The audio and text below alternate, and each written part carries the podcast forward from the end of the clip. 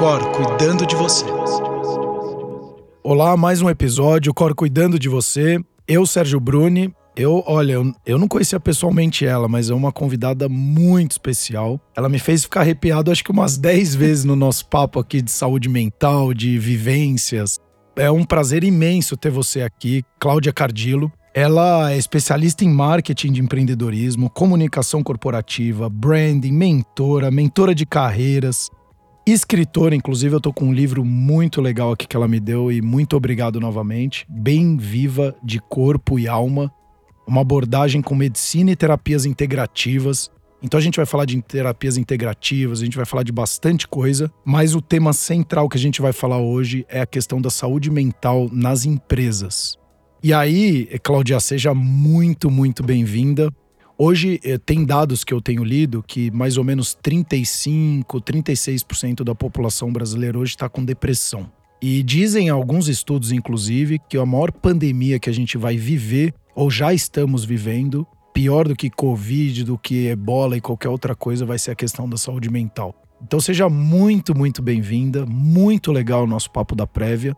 E, porra, vamos discorrer aqui um monte de conversa que vai ser muito legal. Sérgio, é um prazer muito grande estar aqui. Fiquei muito feliz com o convite. Conheço o seu histórico, gosto muito do que você traz no, no teu conteúdo.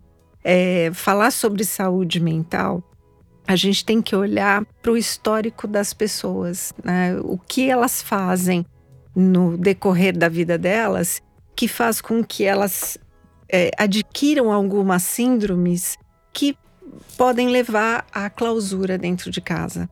A depressão é uma das, das situações que leva a pessoa a se desencontrar, a se perder dela mesma, né?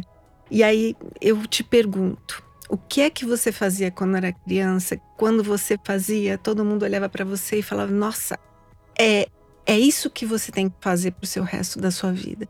Então, a gente desperta ao longo da vida alguns interesses. E se esses interesses eles não estão alinhados à sua missão de vida, você se perde de você. Olha que legal isso que a, que a Cláudia está trazendo, porque a gente falou isso acho que no último ou penúltimo episódio, quão é importante você estar tá alinhado aos seus valores e princípios. E de novo aqui, sem julgamento, e você não se julgue, tenha uma compaixão maior consigo mesmo. Por quê? Porque muitas vezes a gente tá, e ainda mais hoje com tanta informação, né? Então, você acha que você quer alguma coisa, quer comprar alguma coisa, porque aquilo é importante para você, mas está sendo induzido por outras pessoas. Mas se isso for um princípio, um valor seu, continue dessa forma. E aí, por favor, discorra nisso, mas eu quero inclusive saber como que as pessoas conseguem encontrar esse eu no meio do caminho e dessa loucura toda que a gente está vivendo. Eu vou te contar primeiro como eu descobri a minha. E, e, a partir disso é que eu comecei a entender que eu podia ajudar as pessoas a encontrarem as delas também. A, a missão de vida, os valores, os princípios. Aos 16 anos eu me formei como musicista. E eu, durante 15 anos, eu dei aula de música. É, eu trabalhei em conservatório, trabalhei em escola de música. Mas tanto a música quanto o esporte ele, eles trazem a disciplina, eles trazem a hierarquia, ele, a, o momento de solar, o momento de tocar sozinho, o momento de tocar em equipe, em time, em orquestra. E eu sou esportista também, então eu trouxe isso, essa vontade, essa garra, né, de, de, de ir sempre adiante. Então, enquanto musicista, eu aprendi tudo aquilo que eu almejava aprendi a tocar piano de, é, acústico, piano elétrico, piano é, de dois teclados, piano com, tecla, é, com, com pedaleira. E eu tinha chegado onde eu cheguei. Então, a partir do momento em que eu descobri que eu não tinha mais aquela motivação para ir adiante, eu precisava descobrir alguma outra coisa para eu fazer. O meu pai, ele sempre trouxe a questão da ancestralidade. Nós somos de família italiana, somos italianos. É, eu falo italiano, a, a, gente busca trazer aqueles temperos, né? E eu tenho uma cozinha muito intuitiva, então sou aquele cozinha, aquela cozinheira que vai para a cozinha e faço coisas que eu jamais esperava. A, a missão de vida, ela, ela vem dessa busca. Então, aos 27 anos, eu já fiz a minha primeira migração de carreira. Eu não abandonei a música, mas eu busquei uma situação que eu pudesse, é, paralelamente, começar a trabalhar. O que eu fiz? Eu sentei com meu pai num sábado à tarde e nós começamos a pesquisar todos os cardilos ao redor do mundo. E vamos descobrir o que eles fazem, né? O, qual é o nosso DNA? A partir do momento em que eu comecei a trazer essas informações para mim, é, do, da, da, família italiana, da família que saiu da Itália e foi para os Estados Unidos, da família que saiu pra, da Itália e veio para o Brasil, eu me empoderei de um conhecimento ancestral. Eu comecei a descobrir que a família tinha quatro DNAs principais, né, dentro daquele DNA geral, de profissões: advogado, publicitário, musicista e médico. Três deles fazem parte da minha missão de vida é, no DNA principal, na essência, que é a comunicação. Eu, até o momento ah, dessa descoberta, eu achava que era ser professora, ensinar com amor, com atenção, com veracidade, porque a música ela traz toda a questão da autoestima, do saber tocar, né, da, da, da, disciplina que nós falamos, mas é do, do, interpretar, né, é fazer com que as pessoas se emocionem a ouvir algum tipo de comunicação, que no caso uh, é a música, é a melodia, a harmonia, o ritmo, todo aquele conjunto que é construído dentro da música. A comunicação ela é exatamente igual. E aí eu parti para uma segunda faculdade, que foi de Relações Internacionais. Comecei a trabalhar já como gerente de marketing numa distribuidora de equipamentos de audiofilia de extrema precisão. Então, lá eu já é, é, trazia ancorada né, toda a questão da, da, da música, eu sabia o que eu estava fazendo e era de, de uma fidelidade, o som, uma fidelidade sonora fantástica. Mas e o médico, né, que eu falei lá atrás do DNA? Eu sempre tive a questão de ajudar as pessoas, da cura. E nessa mesma época eu comecei a fazer algumas terapias é, de terapia integrativa que hoje são adotadas pelo SUS, mas eu comecei pelo Reiki. É, eu tinha uma gata persa em casa e o próprio Reiki diz que o gato ele já traz essa energia de cura, né? Quando ele está fazendo aquela aquela passagem do oito em torno das suas pernas é porque ele está limpando a sua aura, limpando a sua energia. E eu sempre curti muito gato, cachorro, passarinho, sempre tive muito esse estímulo do animal em casa. Mas você tá triste, o animal ele tá lá do teu lado. Você tá chateado ou você tá alegre, o animal ele é muito fiel a você. E o, o reiki ele me trouxe essa essa visão do que a cura no mundo num, num outro, numa outra dimensão. É poder trabalhar a pessoa, é, sentir energeticamente a pessoa do seu lado. E ser o médico é isso para mim, né? É, é, você estar conectado com a alma da outra pessoa, sabendo o que você precisa fazer para colocá-la no caminho dela, né? De cura, de saúde, de encontro com a própria alma. A partir do momento que eu me empoderei dessas informações do DNA da família, eu consegui descobrir qual era o meu caminho. Então, além de ser professora, eu poderia unir a comunicação ao ensinar. E aí fui fazendo, já tinha um milhão de cursos na área musical. O migração de carreira é o começar de novo. E o começar de novo com planejamento, com foco, com orientação e com a motivação, sabendo onde eu queria chegar, eu fui muito rápido passando por essas situações em que eu precisava aprender. Então, me colocar na questão de mentora de carreira ou mentora de, litera de, de escrita literária, mentora de negócios, é exatamente isso. É vamos ao início, a missão de vida. Você está alinhado com a sua missão de vida? O que você faz hoje realmente te traz satisfação? Te traz vontade de acordar de manhã e trabalhar o dia todo? Então, voltando àquela pergunta, né? O que você queria ser quando você era criança? Ele traz dentro da sua essência, né? Esse código genético da sua essência é, ele vai mostrando ao longo da sua vida o que você vai ser. E as pessoas que elas se esquecem de olhar para suas essências, elas ficam se elas se desconectam de si mesma e elas se perdem. Elas se perdem porque o estímulo hoje da, das mídias sociais é muito grande, então você pega um ícone da música e quer ser, quer ter aquele corpo, quer ter aquela voz, quer se vestir igual, mas aquela não é você, né? Você está se ausentando de você. A falta de ânima é a falta de alma dentro da pessoa. Então, a partir do momento que você fala para a pessoa, você está sem ânimo, é porque ela não se encontra na alma dela, ela se encontra em outro lugar que não é aquele lugar onde ela deve estar. Então, cuidar da depressão hoje é olhar para trás ao longo de toda a sua vida, de todo o seu histórico e tentar costurar, amarrar novamente a linha do tempo da sua vida para que você possa se encontrar e seguir uma vida nova. Se nós temos todo esse histórico dentro da gente, por que, que eu vou começar a fazer uma outra coisa que eu posso não gostar daqui a um tempo? E aí tem uma palavra chamada ego, né?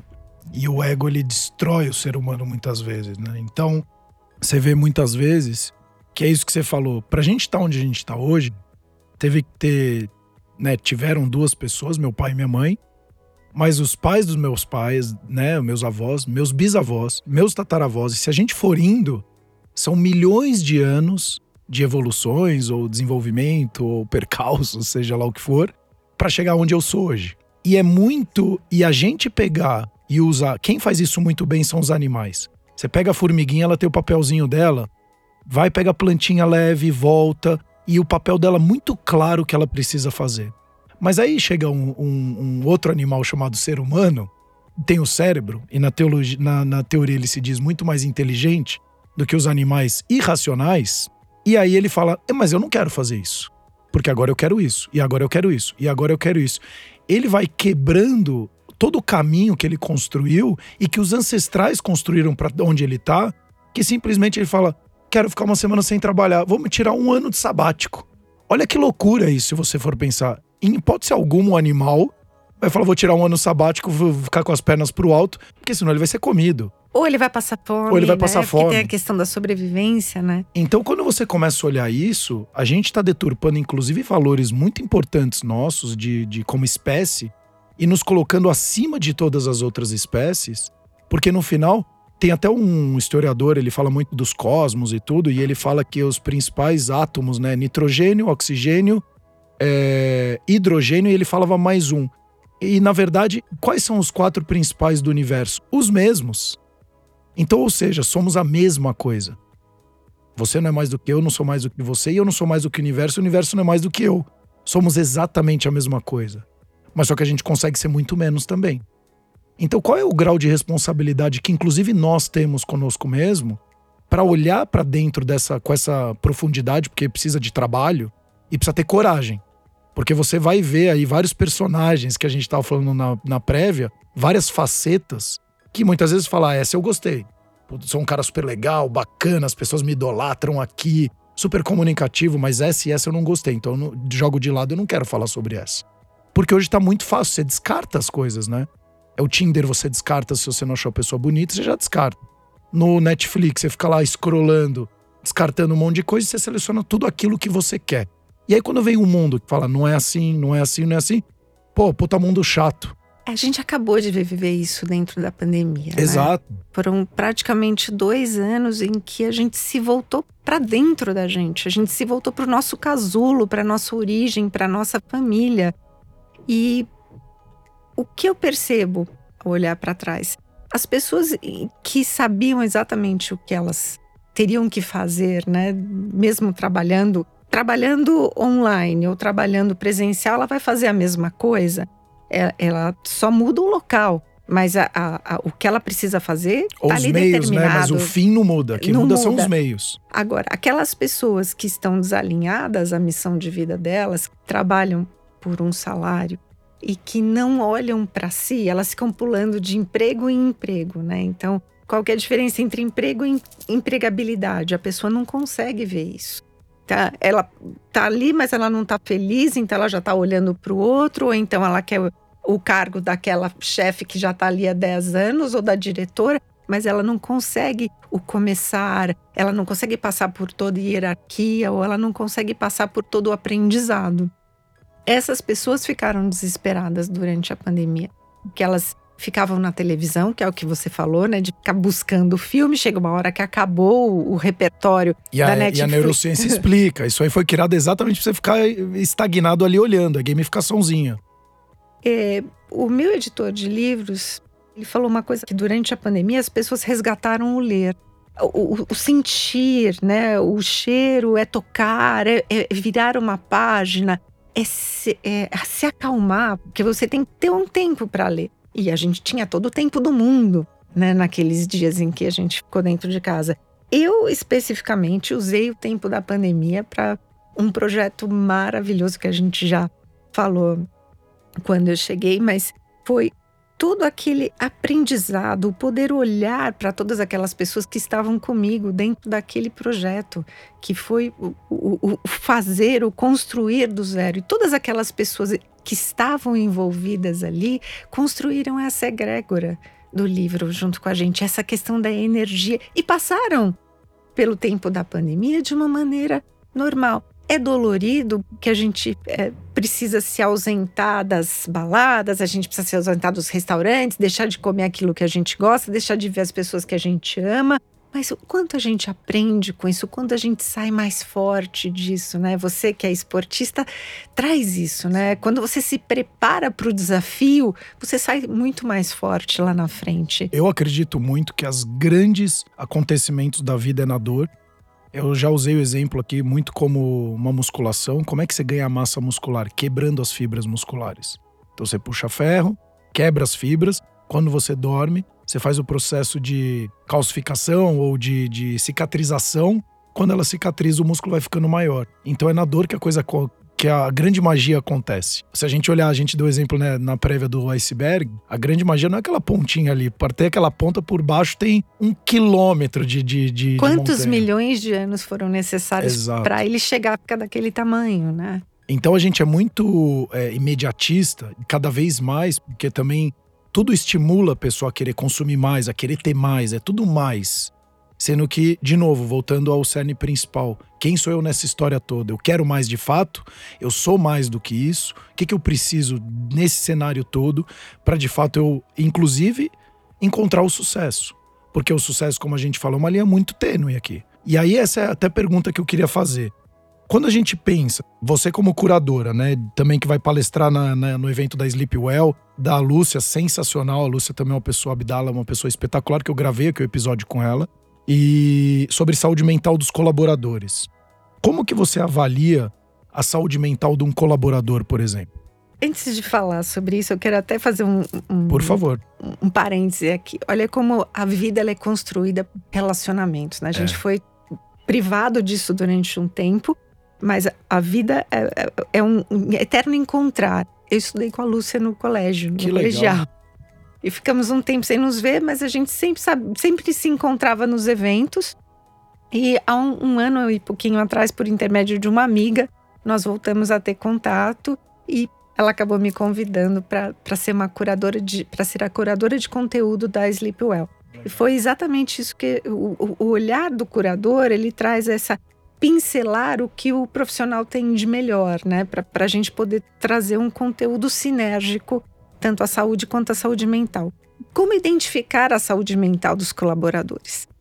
Sempre que eu converso com a parte de recursos humanos que já que já existe uma tendência a relações humanas, né? Já, já, existe uma migração aí de recursos para relações humanas.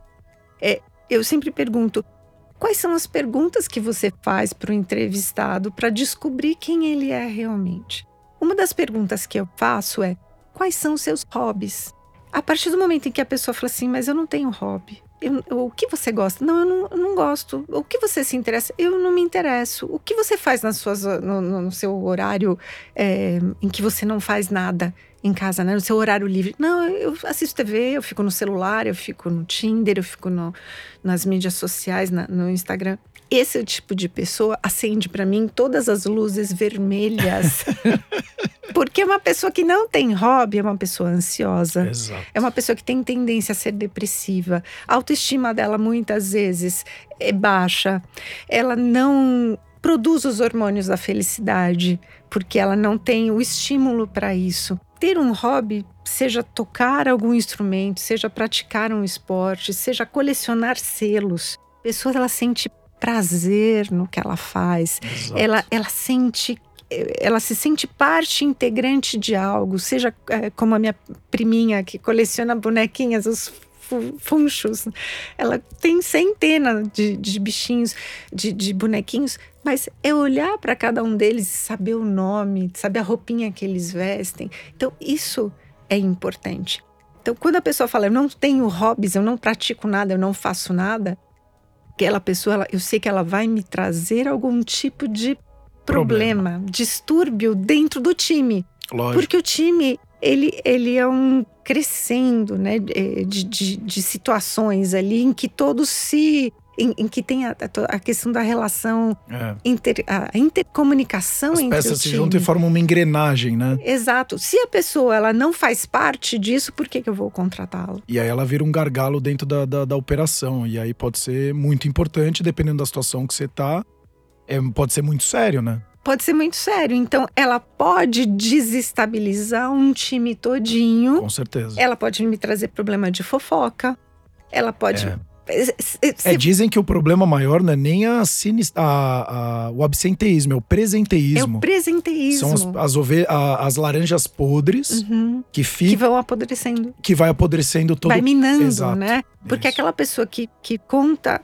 Uh, traz um ponto a mais, né? Ela, com quem conta sempre aumenta um ponto ela vai me, me trazer distúrbio, ela vai me trazer situação de desconfiança, ela vai me, me desestabilizar a autoestima da equipe. Então, a pessoa que não tem hobbies, ela não serve para mim. Cláudia, eu, olha, eu queria te agradecer imensamente você ter trazido isso, porque a Alcor começou com um blog, que era trazer conteúdo de qualidade, porque a gente falava muito de saúde. E aí você tem esses charlatanismos de três dicas da barriga chapada.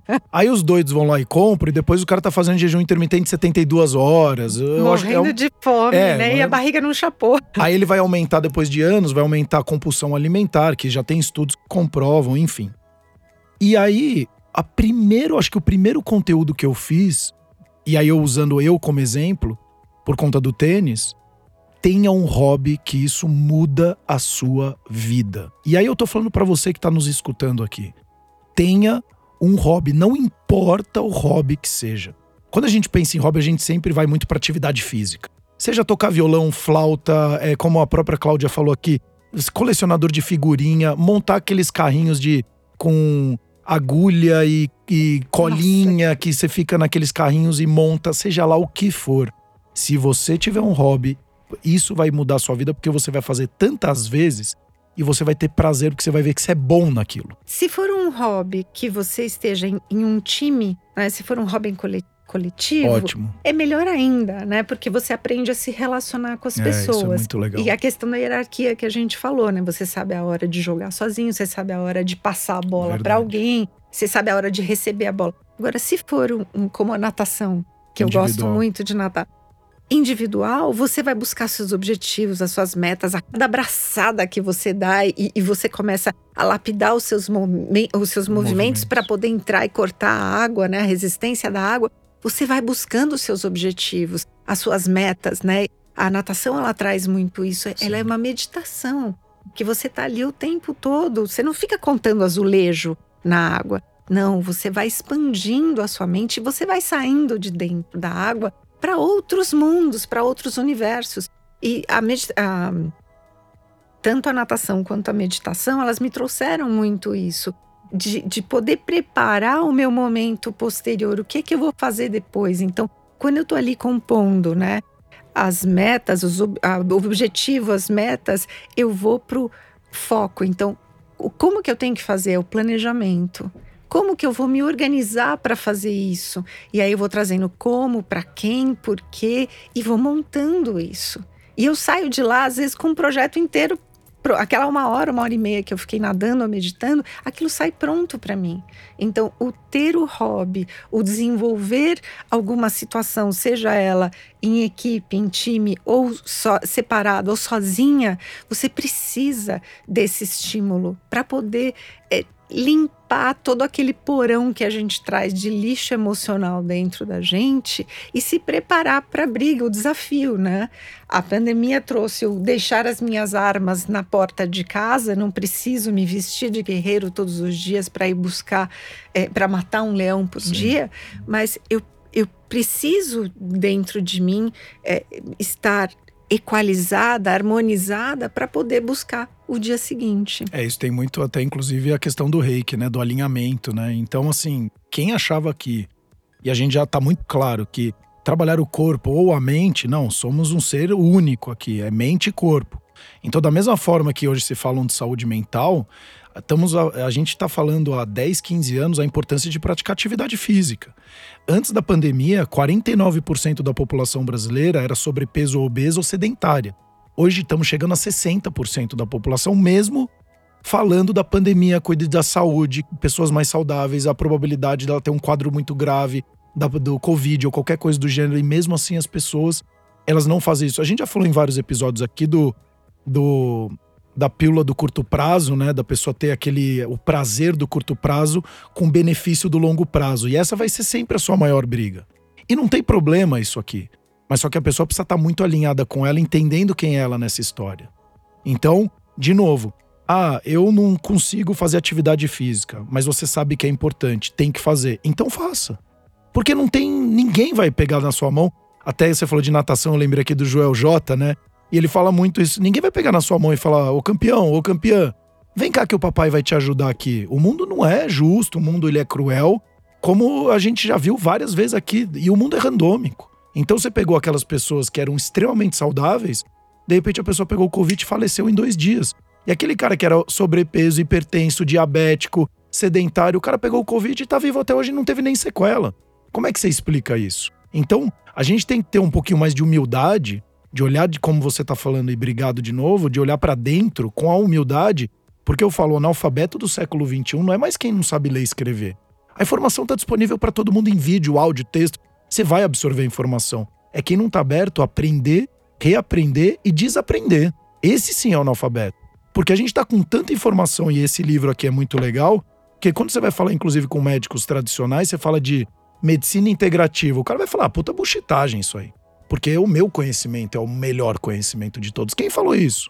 está desmerecendo 7 bilhões de pessoas ou centenas de milhões de profissionais da saúde que estão se formando aí e estudando novas metodologias para conseguir também.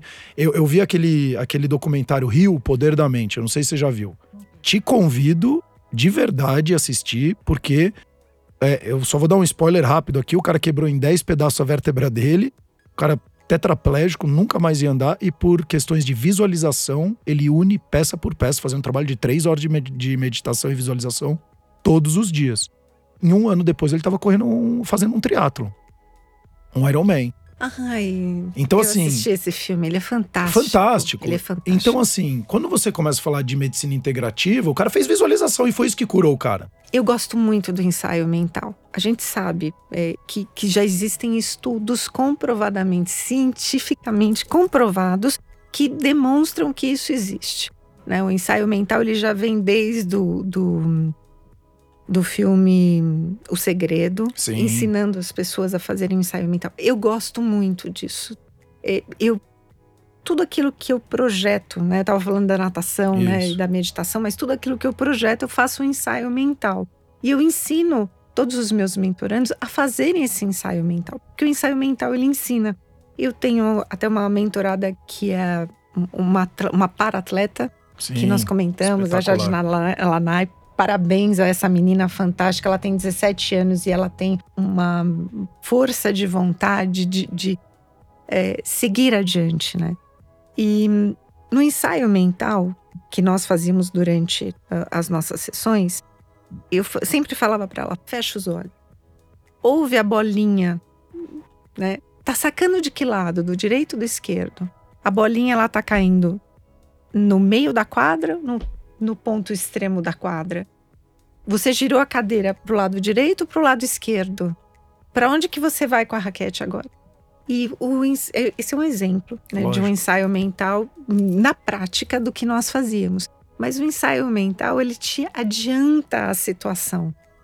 Então, o, o, a questão do, do trazer para mim o que eu posso viver no futuro, ele vai sempre me ajudar a, a ter aquelas situações. É, você experimenta eu... você, o coração acelera. É. Você... Não, é isso aí que você está falando. Eu fiz um trabalho. O cérebro acredita é, que isso é real. É, né? porque a gente cria a nossa realidade. Por mais maluco que pareça esse papo, mas é real isso. E todos os atletas de altíssima performance, Kobe Bryant, Michael Jordan, Tiger Woods, é, Michael Phelps, o Guga, se você pegar todos eles, eles falam. É, eu acreditava nisso, eu via aquilo e eu visualizava, visualizava. aquele. E acontecia. Então ele, ele materializou os, os sonhos ou visualizações dele. E uma delas, até complementando, eu, eu fiz o trabalho de visualização seis meses, três vezes por semana, duas horas. Dentro de uma salinha fechada que nem essa aqui nossa, não tinha janela, não tinha nada. Com um médico que cuidou de mim um bom tempo. E, não, e depois de muito tempo eu comecei a ter visualizações muito reais, porque você treina também isso. Então a gente fazia um processo de meditação, depois visualização. O meu recorde foi 33 minutos sem pensar em nada, branco minha cabeça, parecia que eu tinha voltado de um coma. É impressionante o, o, a, o grau de energia que você acorda, porque o cérebro gasta muita energia, né? E, e, numa dessas visualizações ele falou: Como é que tá a quadra? Eu falei: Tô jogando a final do torneio, tá quente, tá 40 graus. Duas horas falando isso. Acabou a sessão, eu tava queimado do sol, fechado numa sala, fechada numa sala de consultório, sem janela. Eu tava ofegante e molhado, molhado, parecia que eu tinha jogado três sets. E eu tava no terceiro set na minha visualização. E aí ele, qual é a sensação? Qual é a sua fisionomia? Como que você sente? Como é que tá o seu coração? Tudo isso para trazer o quê? A percepção de quem sou eu, que momento desse de pressão, como é que eu saio. Porque se acontecer isso, eu já vivenciei isso. E aí você vai ajustando, adaptando isso para cada vez ter uma vivência mais positiva, né? Mais, mais produtiva, vamos falar assim, né? Tem cursos de alta performance hoje que abordam exatamente isso, né? É extremamente fantástico, né? Porque nós somos seres físico, mental, espiritual e emocional. Exato. E, e nós vivenciamos exatamente cada momento. Você está contando aqui para mim, mas eu estou vendo você Sim. jogando, Não, né? Tá eu estou criando essa imagem no meu cérebro e é muito legal muito. isso, né? É espetacular assim. Quando a gente vai para esse lado é, corporativo, a gente falou do indivíduo. Então você aqui de novo, hein? Tenha um hobby. Se você pegar uma Cláudia aí no meio de um processo seletivo e você não fizer um hobby, você tá ferrado ou ferrado, hein? Pelo amor de Deus, tem um hobby. Mas brincadeiras à parte, tem assim um hobby, porque como a gente falou, é quimicamente comprovado. Você vai liberar os hormônios de prazer, felicidade. Então, muitas vezes você vai começar, inclusive, fazer melhor aquilo que você já faz. E isso vai te trazer felicidade, prazer, para você dar continuidade. Então, quando você tiver alguma válvula de escape, para onde você vai? Para o seu hobby, que é o que eu faço hoje. Vou pro meu hobby, porque eu sei que eu vou fazer relativamente bem feito o que eu faço, me dá prazer e vai ser super agradável. Então, provavelmente você vai, com certeza você vai sair melhor de como você veio, né? Com certeza, né? Agora, quando a gente muito. é, quando a gente vai para a questão do gestor, né? Como que o gestor ele identifica que o colaborador ele está precisando de ajuda? Se a pessoa também estiver trabalhando lá no automático. É, então. Isso é duro, hein? Se o gestor ele não tem esse cuidado de olhar para o time e para as pessoas que estão em torno dele, se o, o, gestor não está equilibrado, ele está passando por problema dentro de casa, então ele chega ali e ali é a, a válvula de escape dele, ele não vai prestar atenção. Porque pessoas, nós somos seres humanos e os seres, hum, os seres humanos eles dão sinais. Exato. Né? A, a gente vai mostrando, vai pontuando. Um dia é, é, uma situação de desalinho dentro da equipe, fica irritado, outro dia bate a porta, o outro dia não vem trabalhar. Então, você precisa estar atento aos sinais. É, nada começa do, uh, no do 100%. Nada. É, né? nada começa do nada. É. Começa do zero e vai até passar do 100. Mas algumas situações, é, elas são muito reais, muito verídicas, né, dentro dos times. O gritar, Né? As pessoas estão conversando, alguém começa a gritar. É claro que dentro de casa, se a pessoa vive isso dentro da família, né? Você tá do outro lado da casa e grita: Ah, esqueci minha toalha de banho, pega lá para mim. A pessoa já está acostumada com isso. Mas o quão mais baixo e o mais para a pessoa a gente fala, mais alinhado a gente está. Então, dentro de. Já participei de reuniões enormes com 20, 30 pessoas dentro de E olha de que um somos time italianos aqui, hein, Cláudia? Eu também sou neto de italiano, pelo amor de Deus, é tudo gritaria. Não, na hora da, da comida não tem jeito, né? Sempre. Não. Parece que tem 70 pessoas dentro Exato. de casa e tem 5, né? é muito divertido isso, né? Sim. O, o- o trazer a nossa ancestralidade, a gente não pode ser diferente, né, do que a gente é. Meu pai sempre dizia isso, né? Ah, a laranja, ela não vai cair muito longe da laranjeira. O abacate é a mesma coisa. E nós somos aquilo que, que é a família. Então, quando a pessoa grita, não tem respeito, xinga, é, uma pessoa desorganizada na mesa de trabalho, todo mundo que está ali do lado é, hoje, é, a gente vê muito isso dentro da- da- das próprias empresas que atuam como um coworking, ninguém mais tem uma mesa fixa, né? Cada um senta, você vê lá na listinha que mesa tá tranquila, você pode sentar, ou então se é uma ilha, você senta onde você quer, mas tudo muito organizado. Se a pessoa é desorganizada, ela já começa, os outros começam a se ligar, né? Nos barulhos que ela faz, Sim. é, eu sempre tive um potinho de balas na minha mesa, né? No suborno para todo mundo, porque é o momento em que passa um alôzinho né, na sua mesa, pega uma balinha, pega um chocolatinho. Traz um e- conforto, né? é, um acolher, né? Isso. Quem está chegando próximo. Mas tem gente que não suporta que você coloque a mão na mesa. Você já prestou atenção nisso? Você está conversando com a pessoa, você põe a mão na mesa, ou você olha assim, você, você põe reparo em alguma das coisas que estão na mesa. Tem gente que não suporta. Então, esses são alguns sinais. A desorganização, é, o cuidado, o zelo demais né, com as coisas e não permitir não compartilhar as coisas que ela tem com os outros, né? Os documentos dela estão sempre trancados numa pasta, nunca ninguém pode ver, ou então a pasta dela do, do HD nunca está compartilhada com o time. E esses sinais, eles são extremamente importantes para eu ver que hoje dentro dos times eu preciso de pessoas que sejam extremamente, não estou falando para que ela seja extrovertida, mas compartilhe, Colaborativa, né? Um trabalho colaborativo. E não centralizado, né? esse trabalho centralizado, esse modelo dos anos 70, é, existem muitas empresas que ainda trabalham dessa Lógico. maneira. Por isso que você perguntou do gestor. Se o gestor ainda é uma pessoa que trabalha dessa maneira, ele não vai olhar para o time. Mas se ele está atento àquele time ele está aberto a esse novo despertar, né, de ser uma empresa mais humanizada, é, ele precisa estar atento a essas situações.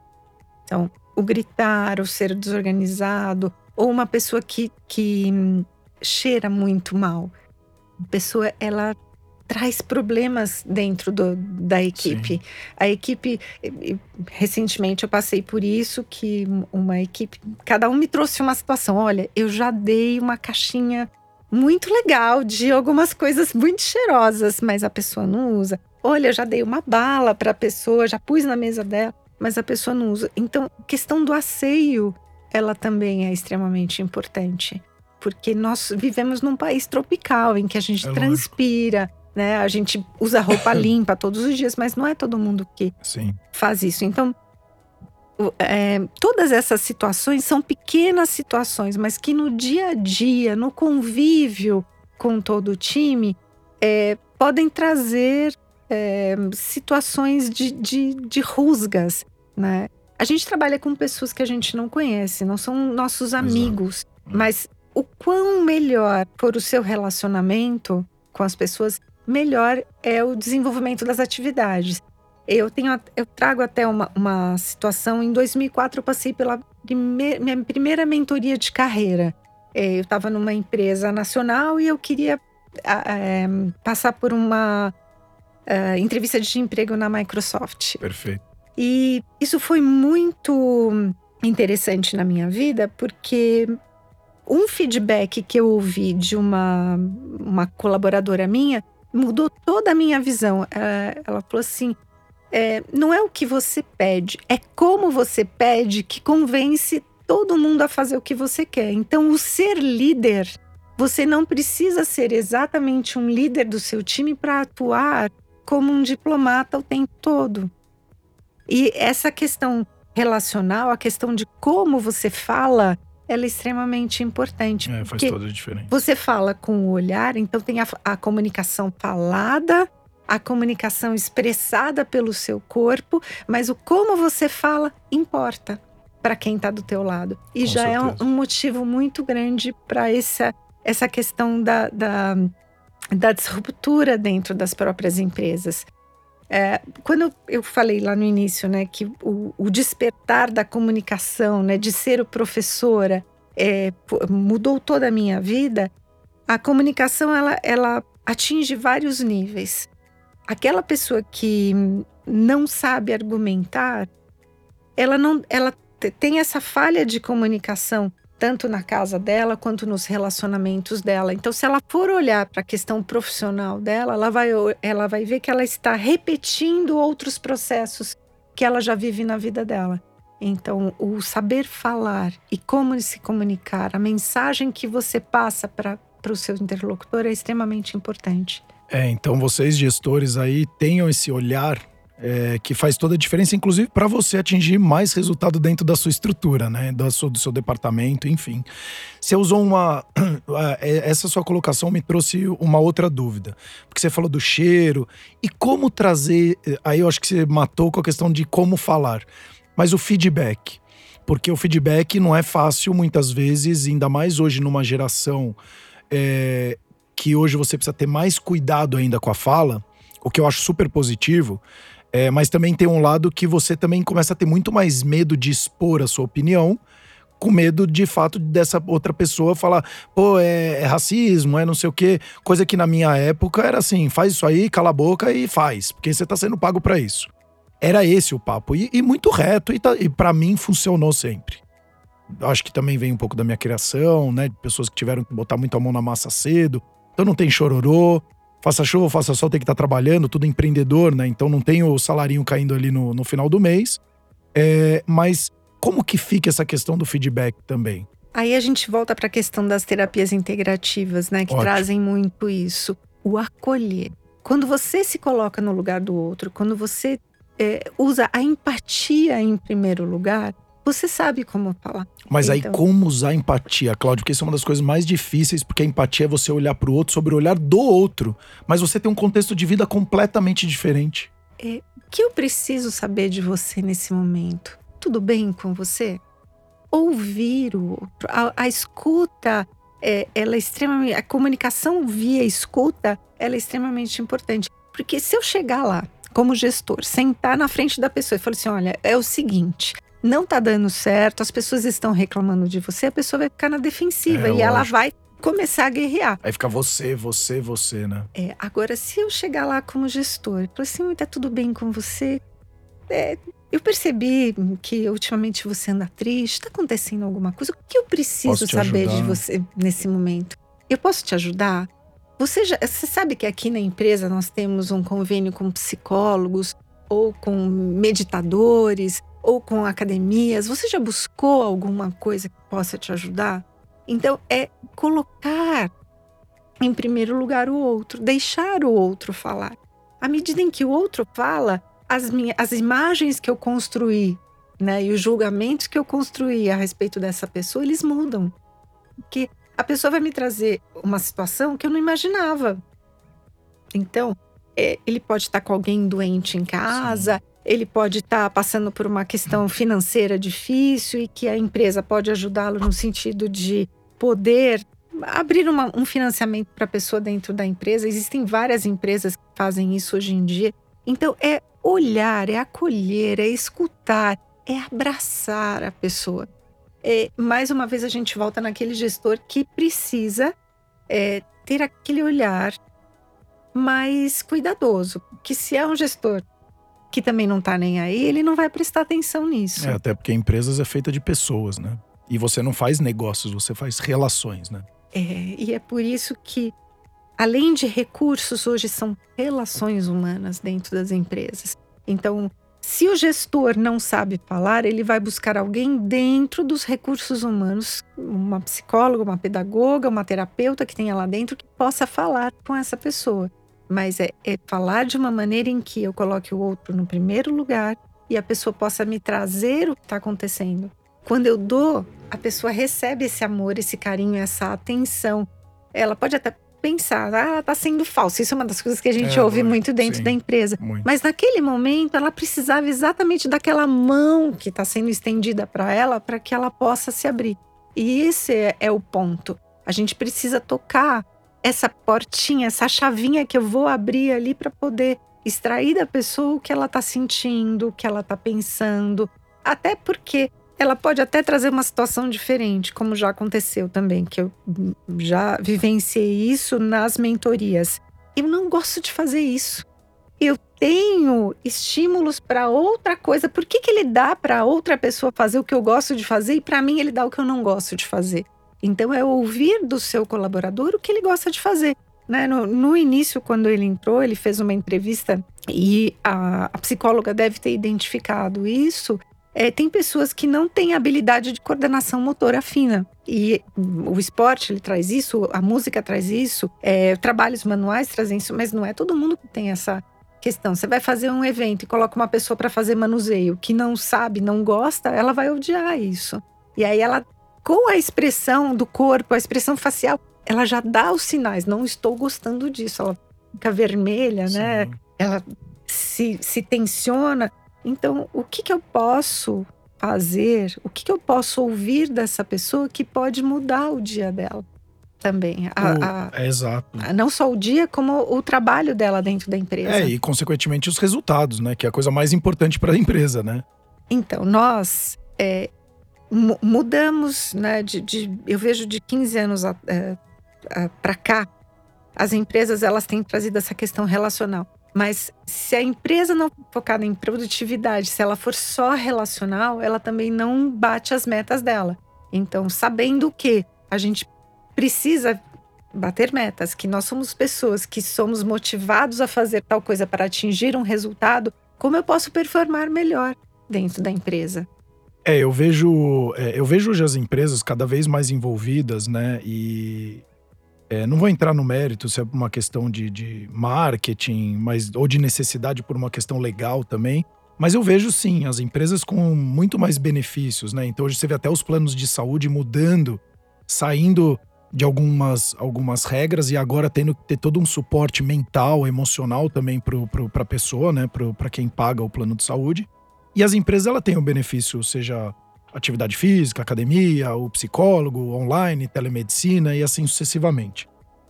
O que, que você tem visto também de aderência? Porque eu vejo que ainda a aderência é muito baixa nas empresas. Então, pelo menos de, do, dos programas de atividade física, é menos de 5%. Já na terapia online, pelo, pelas pessoas que eu converso, também a aderência é muito baixa. Mas antes de você me responder, eu quero só faz, trazer um recado aqui para quem está nos escutando. É, hoje, né, Cláudia, a, existem várias ferramentas de bem-estar, né? Então a tecnologia ela se aproximou da medicina e eu fico muito feliz que estamos aumentando essa consciência sobre esse assunto. Aqui na Alcor, né, hoje a gente está desenvolvendo todo um método ainda inovador no Brasil é, que a gente consegue evoluir o sono do colaborador ou melhorar o sono da empresa em 30 dias. A gente criou um score do sono, um algoritmo do sono, e todo o aumento de produtividade ou redução do custo a gente faz através da melhoria do sono que a gente viu que atividade física já tem há um tempo, as pessoas não estão utilizando da forma que poderiam utilizar e não estão atingindo aqueles resultados que poderiam. Consequentemente, também a parte de alimentação é impactada também pela qualidade do sono e você acaba entrando num ciclo aí bastante ruim, onde você não dorme direito, não faz atividade física, aí não, não tá bem emocionalmente. Então fica aquele ciclo que aí a gente pode falar talvez da laranja podre aí dentro do, do saco todo. Então, é, a gente desenvolveu um método para aumentar a performance e o bem-estar dentro das empresas. E aí é isso que eu queria te falar. Então, que foi a primeira pergunta, essa próxima pergunta que eu fiz. Como que tá na sua visão de anos para cá, mesmo tendo todas essas soluções, a aderência dos colaboradores? Você, você falou numa questão que é extremamente importante, né?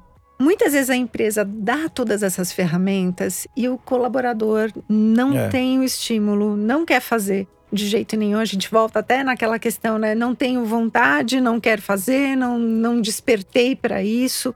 Mas acho que a primeira questão é a educação. Como que eu posso educar o meu colaborador a entender aquela questão? Então, eu já vejo várias empresas Legal. que uh, buscam é, empresas terceirizadas para uh, poderem in, ensinar melhor aquele colaborador a entender esse assunto.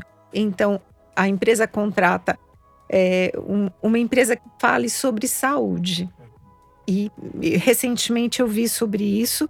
Essa empresa terceirizada, ela faz os exames da pessoa para ver em que nível ela está de estresse, se ela tem colesterol alto, se ela tem tendências a infarto, se ela é uma pessoa que tem tendência a burnout. É, como que eu posso, dentro daqueles resultados de, é, laboratoriais que eu estou vendo daquela pessoa, como que o médico ele pode é, direcionar aquela pessoa para uma solução? Então, é, sabendo que nós italianos já comemos de uma maneira Exato. diferenciada. A gente tem aí a questão do colesterol alto na família, que é genético. A gente vai buscar uma alimentação mais saudável, mas a gente já tem essa consciência. A maior parte das pessoas que têm essas doenças, é, elas não sabem que tem. Então, a, quantas vezes a pessoa fez exame de colesterol alto na vida para saber, é, exame de colesterol para saber que ela tinha colesterol alto? Ela vai entender que é de família, que é genético. Então, tem toda essa questão do educar. E eu vejo que hoje as empresas elas têm esse cuidado de contratar empresas terceirizadas para educar o colaborador a entender a saúde, a alimentação, o esporte físico. A partir do momento em que ela for uma pessoa é, mais saudável, ela reproduz isso dentro da família dela, porque ela vai comer uma alimentação melhor, o filho vai comer melhor, o marido vai comer melhor, né? Tem a questão de tirar a gordura, tem a questão de tirar uma série de coisas que uh, são engordativos e que fazem mal à saúde. Então, uh, eu tô trazendo para alimentação, mas a gente pode ver isso na questão é, do esporte, a gente pode ver isso na questão do sono, principalmente, né? Pessoas que são extremamente desorganizadas, que deixam tudo para a última hora, são pessoas que passam noites em, em claro. Porque elas não se. Não é que ela não, não sabe fazer, ela não sabe gerenciar o tempo. E, e eu fui buscar isso né, nessas, nessas memórias que eu tenho aí desses trabalhos que fiz, dos projetos em que eu desenvolvi dentro de empresas, que o que, que a pessoa precisa aprender para gerenciar o tempo dela? Por que, que ela não sabe fazer sozinha? Por que, que ela precisa de alguém o tempo todo cobrando ela para que ela possa fazer? Então aí é uma questão da pessoa ter disciplina. Eu vou fazer, vou deixar pronto o que eu preciso apresentar daqui uma semana para que eu não deixe para a última hora. E quando a gente fala da questão do sono, mais uma vez a gente volta para entender o que a pessoa vive dentro da casa dela. É, às vezes a mãe chega muito tarde, o pai chega muito tarde, eles querem ficar com as crianças até um pouquinho mais tarde ou vai buscar ainda o filho na casa da mãe, chega em casa 10, 11 horas. Eu tinha uns vizinhos assim, uns, uns anos atrás. Eles chegavam 11 e meia da noite. Eu levantava às seis, sempre levantei às 6 horas da manhã, ou para fazer esporte, meditar, Sim. ou para poder adiantar um pouco o meu dia. É, mas eles chegavam 11 e meia da noite com a criança junto e a menina começava a correr para lá e para cá na casa junto com o cachorro. Eles iam dormir duas horas da manhã. Teve um dia que eu desci, eu, eles eram em cima, eu subi de pijama às duas e meia da manhã. Eu falei, pelo amor de Deus, gente, eu preciso dormir. Porque eu sou o tipo de pessoa que preciso dormir oito horas por noite, porque senão eu não funciono durante o dia. Sim. E algumas pessoas não, as pessoas estão tão no automático, Exato. né? Mais uma vez, voltando para o automático, é, que não percebem que elas estão estressadas, que elas estão cansadas, que elas estão com o corpo inflamado. Então, a questão do colesterol alto remete ao corpo inflamado, e corpo inflamado traz doença. Né? Eu tinha, eu tenho até uma médica que fala que é, doença gosta de corpo inflamado, doença gosta de gordura, doença gosta de estresse, doença gosta de gente desorganizada, porque o ter a agenda é saber que horas vai comer, que horas que ela vai trabalhar, né? É, é complicado pra gente, Mas a gente, é, quantas vezes eu passo batido, né? Eu vejo são uma hora da tarde, poxa, não almocei ainda, mas eu já coloquei meu reloginho para meio-dia, ele já despertou. E eu sei de maneira consciente que eu tô atrasada porque eu tô é, terminando, concluindo alguma tarefa, alguma atividade no meu dia. Então, claro que é, mesmo com todo esse, não é controle de agenda, não é, é disciplina na agenda, a gente ainda foge do horário de almoço de vez em quando. Então, imagina uma pessoa que não tenha essa, essa questão do administrar o tempo. É. São pessoas muito mais estressadas que deixam para a última hora Ansiosas. e dormem muito menos. Ansiosas, dormem muito menos, ou quando dormem, dormem muito mal também. É, hoje o Brasil é o país que tem o maior transtorno de ansiedade do mundo e depressão, se eu não me engano, é o segundo. Então imagina o quanto que isso não está sendo afetado exatamente pelo estilo de vida que as pessoas estão vivendo, né? E aí, de novo, olha quanta coisa a gente está trazendo.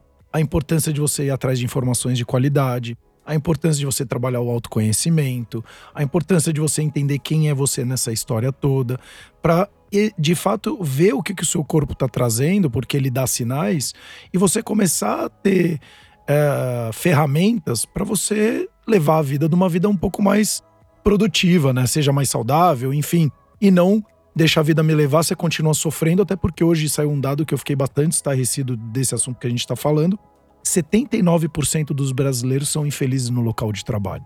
E eles vão gastar 30, 40, 50 anos da vida deles, 8, 10 horas do dia infelizes. Olha a loucura que é isso.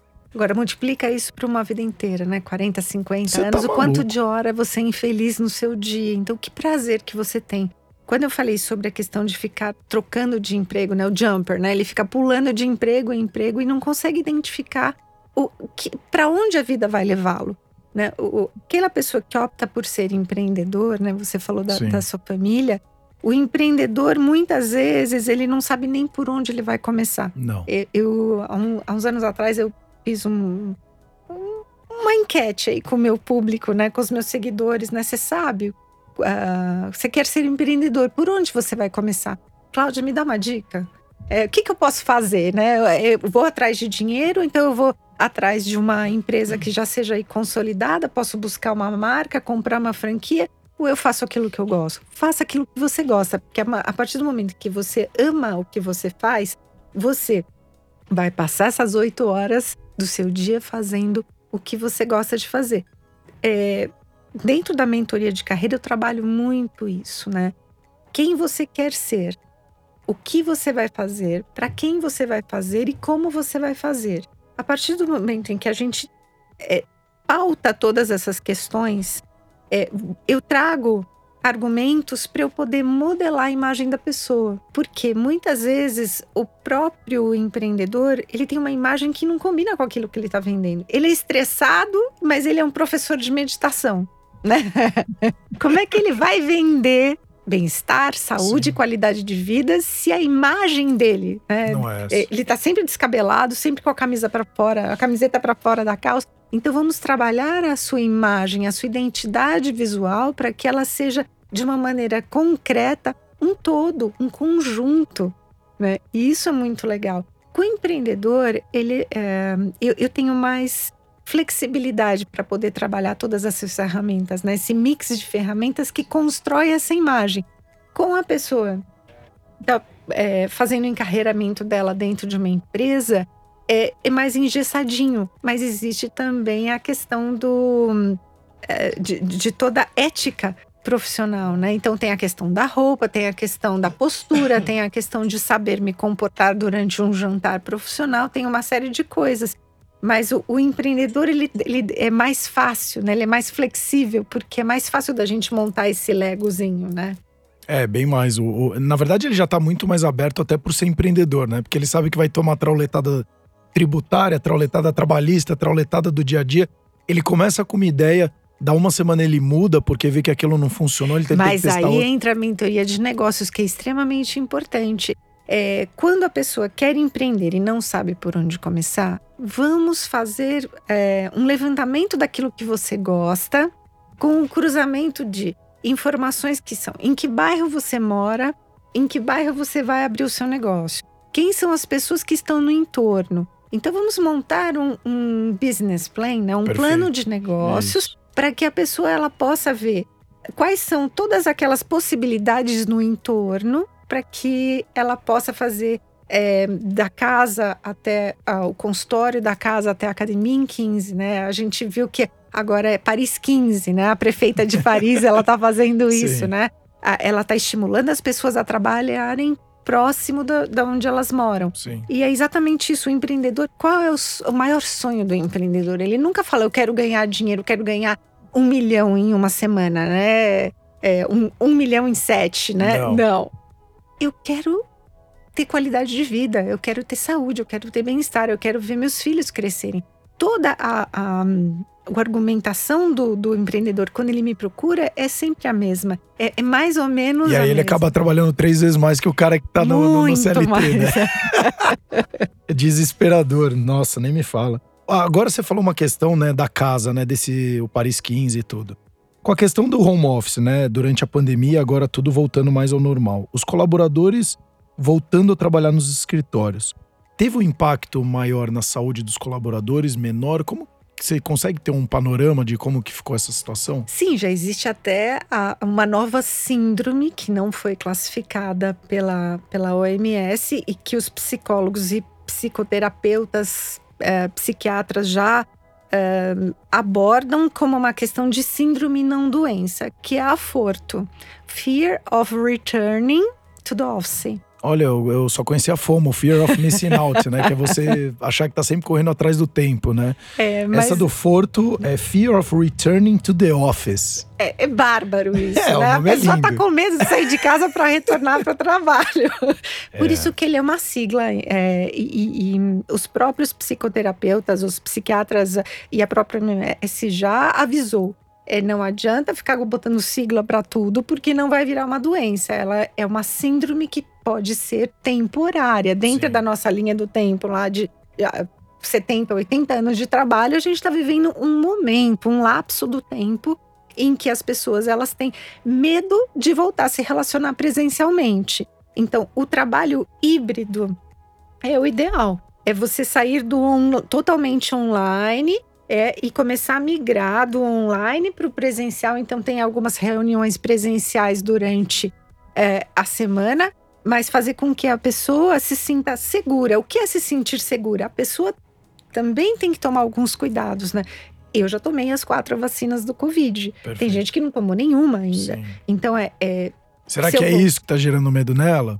então, será que é É. isso? Será que usar máscara, né? Ou ver todo mundo de máscara e eu sem máscara, isso vai me trazer medo? Eu, quando vou a algum lugar muito cheio, eu coloco duas máscaras.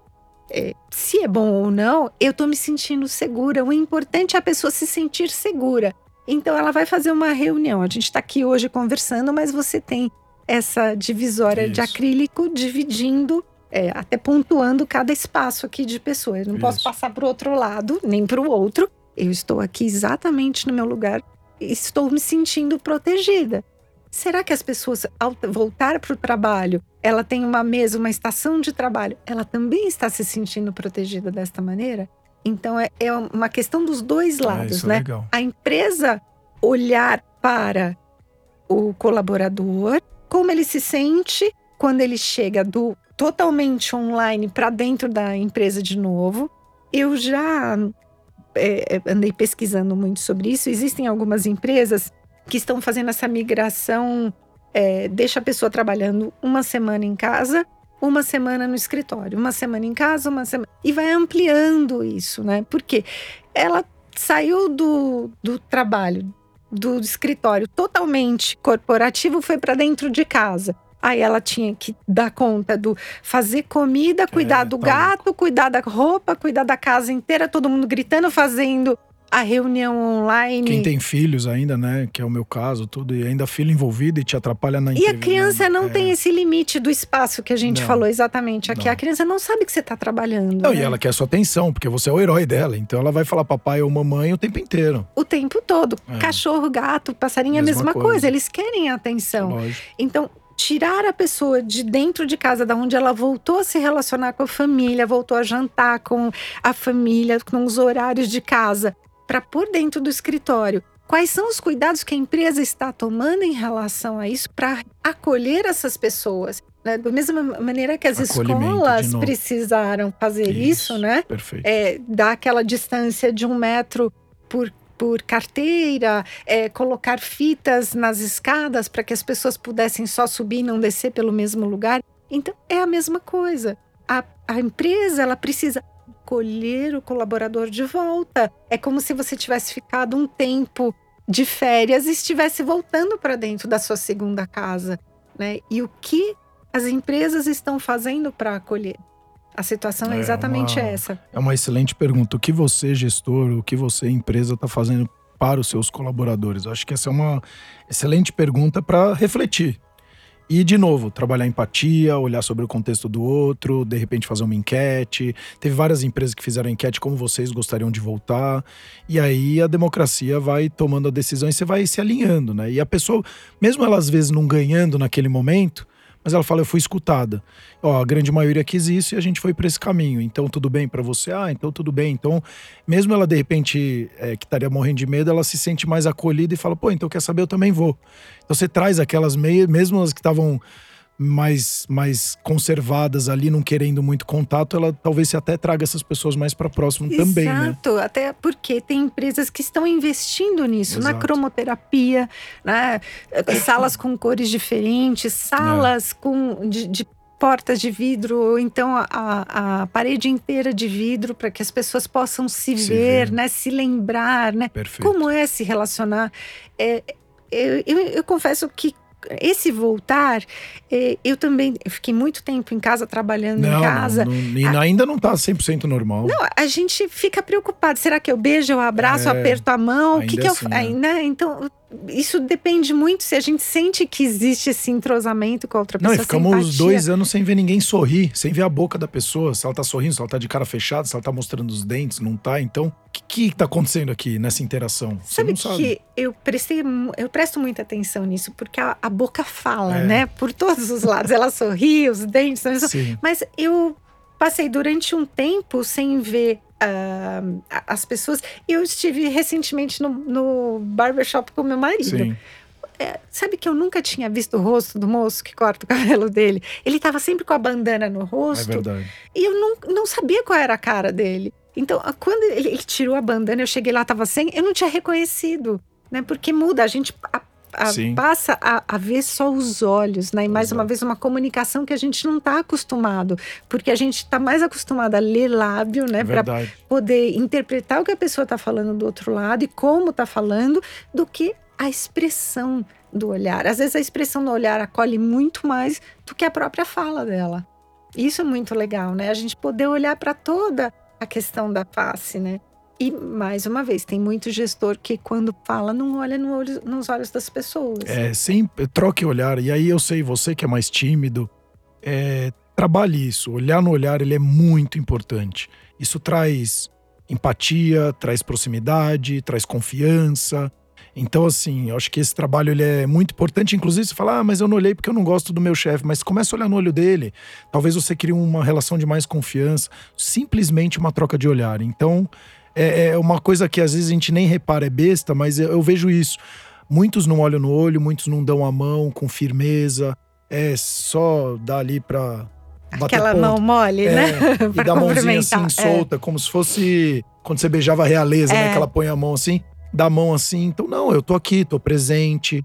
Olha, oi, como vai? Olha no olho. Porque isso também é mostrar respeito ao outro. A minha, eu sou uma pessoa que mereço respeito. Por que, que o outro não? Todos merecem. Senão, de novo, a gente vai voltar naquela questão de a pessoa fez uma coisa que eu não gostei, eu já queria todo o filme dela ao invés de. Aquilo é simplesmente uma fotografia. Mas aí a gente volta à questão dos hobbies. Quando a gente é. É, entende que o colaborador ele joga, ele tem aquele esporte, ou ele toca algum uh, instrumento, o olhar fala em primeiro lugar, porque você tá ali jogando, verdade. você tá falando, passa a bola, passa a bola, mas você tá olhando é para a pessoa. Quem é músico senta ele não tem condições de falar, passa a bola para mim que eu vou Sim. tocar agora. Ele olha, né? Ele tá no piano, eu tô ali no piano, eu tô tocando com alguém, tô com Sim. piano, baixo, bateria, uma cozinha do meu lado. Eu olho para a pessoa, eu já sei né? Como que eu vou O naquela tá- levada. é, Isso, a levada, É. né? Então va- vamos junto nesse swing. Quem faz isso muito é o blues, né? O blues é, É, o jazz, eles o vão jazz. tocando e vão, vão, vão improvisando, né? Então você vê mais ou menos como um tocou e você vai acompanhando. E o outro. E no final cria uma grande harmonia, né? Essa confusão toda vai se harmonizando naturalmente. É, a questão da música é muito louco isso, né? Muito. Porque não é só ler partitura, não é só entender toda aquela teoria, harmonia que tem por detrás, mas a música ela tem uma magia que é extremamente fantástica. É, a gente estava até falando no início né, do livro Bem Viva de Corpo e Alma, que nós temos duas autoras aí que falam sobre a frequência dos sons. A frequência ela é capaz de é, enlouquecer. Você é, quando eu fazia musicoterapia, é, animais não gostam de ópera wagneriana, porque a wagneriana ela traz a questão dos instrumentos de sopro. E o animalzinho ele tem um ouvido muito, Muito sensível. sensível. E o sopro, é, nos agudos, ele agride ah, o ouvido da, da, da criança e do animal. É, se a pessoa, é, voltando aí para toda essa questão do contexto que a gente está falando de dentro da empresa, ela gosta de ouvir músicas depressivas, ela também vai repetir esse processo dentro da empresa. Porque ela vive naquela faixa vibratória que não é legal. A gente sabe que a faixa da tristeza, a faixa da doença, ela está numa frequência abaixo de 40 Isso, exatamente. que não é a frequência da fe- felicidade. Então, eu vou buscar ouvir músicas que me tragam é, relações mais saudáveis. É, eu não vou ficar ouvindo música é, de tristeza, de rompimento de relacionamento o tempo todo, porque eu vivo uma vida legal com o meu marido.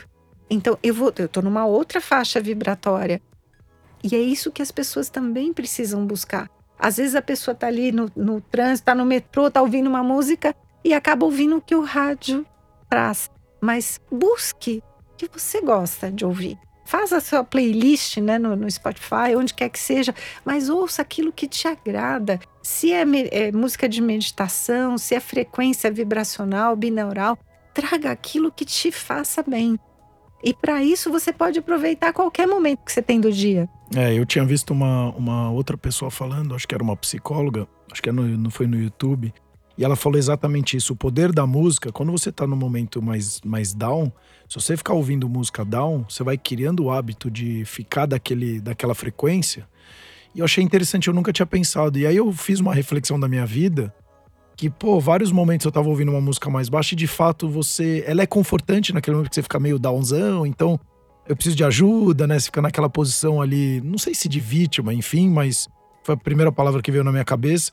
Mas quando você põe uma música um pouco mais animada, um pouco que te gera umas sensações, né? E aí você faz algumas reflexões. O que, que eu escutava quando eu sentia. Você coloca é completamente outra vibração e você já performa de uma outra forma, assim, é impressionante. A música ela dá o timing. É, É, a gente vê isso na Segunda Guerra Mundial, né? Que os aviões americanos eles colocavam rock, né? É. Para poder dar ritmo, Isso. dar energia, É. dar motivação para eles poderem atacar. Então a música é exatamente isso. Quem é, vai jogar num time, ela não vai ficar fazendo meditação, ela não vai ouvir uma música numa frequência para acalmar, ela vai provocar adrenalina no corpo. E a música ela tem esse poder, né? De acalmar, de aumentar a adrenalina ou de unir as pessoas, né, numa egrégora de amor, Sim, de atenção. É muito legal isso. O, quando a gente fala, e aí, de novo, em saúde mental e colaborador, gestor e empresa, a saúde mental nas empresas ainda é um tabu, Claudia? Depende para que tipo de público que a gente está falando, né? Porque na minha época, se eu falar de saúde mental, que eu tava fazendo psicólogo no meio do mercado financeiro na época, era assim: você é fraco mentalmente, então esquece. E tem os dois lados, né? É, eu sou o tipo de pessoa que o menos é mais. Você não precisa contar da sua vida o tempo todo para todo mundo para ser aceito. Então, essa é a primeira questão, a questão da aceitação. Será que se eu falar para o outro que eu estou fazendo terapia, eu vou ser aceito dentro do grupo? Porque as- ainda existe esse tabu. Né? As pessoas acham que aquele que faz terapia é, não é uma pessoa que eu vou colocar no meu time. Não, muito pelo contrário. Aquele que busca ajuda é quem eu vou dar a mão. É, é porque ele está querendo se mudar, se modelar. E a coisa da terapia é muito vista só no lado negativo, não, né? Não, então, muito pelo contrário. Eu é fiz acho que 15 anos, 16 anos, e assim, é, começou com, por conta do tênis, 16, 17 anos. E era uma coisa sensacional. E era só para aumentar cada vez mais minha performance. Não é que eu tava falando de coisas muito mais profundas, que hoje a gente vai ficando mais velho, vai olhando a vida com outra forma, né? Então você tem família, tem. Agora, eu com uns 17, 18 anos, sem informação nenhuma, porque não tinha nem Google na minha época, é assim, eu não ficava. Era muito mais a interação. Então era falar. Ah, eu, aquele ponto eu não joguei direito, vamos jogar melhor. Então era só coisa positiva, não tinha putz, alguém morreu, olha, foi mandado embora, terminei um casamento, sei lá, não tinha tanta profundidade assim, apesar de ser profundo, né? Mas era um assunto muito mais leve. Então, assim, é, quem aqui acha que, ah, eu só vou para a terapia é quando eu estou mal, é igual aquele cara que vai para rezar e só pede. Ai, me ajuda, meu Deus, porque eu tô desempregado. É, é o, o eu vi até uma passagem que o, o cara falava assim: pô, quando você tá tudo mal, você pede para Deus te ajudar. Agora, se você ganhar na Mega Sena, você vai perguntar para ele por que você? Papai do céu, para quem é que eu vou ajudar? Agora, é, pra quem é que eu vou porque, distribuir porque esse dinheiro? eu ganhei esse é. bilhete. Mas na hora do momento ruim, é porque comigo. É. Então é só no momento ruim. Por isso que então, eu falei que depende do público. É. Então depende do gestor. Para quem é que eu vou contar isso? Eu vou contar para o meu melhor amigo dentro da empresa ou eu vou contar para um time contrário que vai usar isso como se fosse fraqueza? E fazer terapia não é fraqueza. Muito então, a, a, saúde mental, ela, ela engloba aí uma série de, de questões dentro do corporativo. Né? A questão de como eu me relaciono comigo, do como que eu me relaciono com o outro, o que eu faço pelo time, o quanto eu colaboro com, esse, com o vencimento, né? O, o, vencer desse time, né? Vamos atingir metas juntos, vamos comemorar todos juntos. Mais uma vez, o gestor ou a área de recursos humanos ela precisa estar atento a quem trabalha dentro da empresa. Né? É, há muitos anos atrás as empresas elas faziam elas tinham day off elas faziam os dias de festa de final de ano hoje muito menos né até porque se, se, se aglomera muito menos então a gente não consegue medir mais o, o quanto a pessoa está feliz tem a questão das baias também, né? Que a gente não vê o rosto do outro que trabalha com a gente. A gente vê só o topinho da cabeça para quem é mais baixa, vê o topinho da cabeça do outro e acaba não, não se não interagindo com o time todo.